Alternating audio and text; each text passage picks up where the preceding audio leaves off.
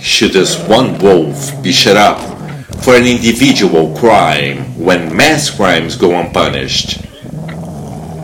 When all society can turn into a wolf and be celebrated with fife and drum and with flags curling in the wind.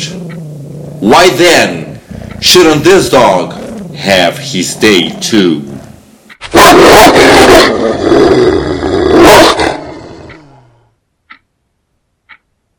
This is a quote from the book The Werewolf of Paris by Guy Endore.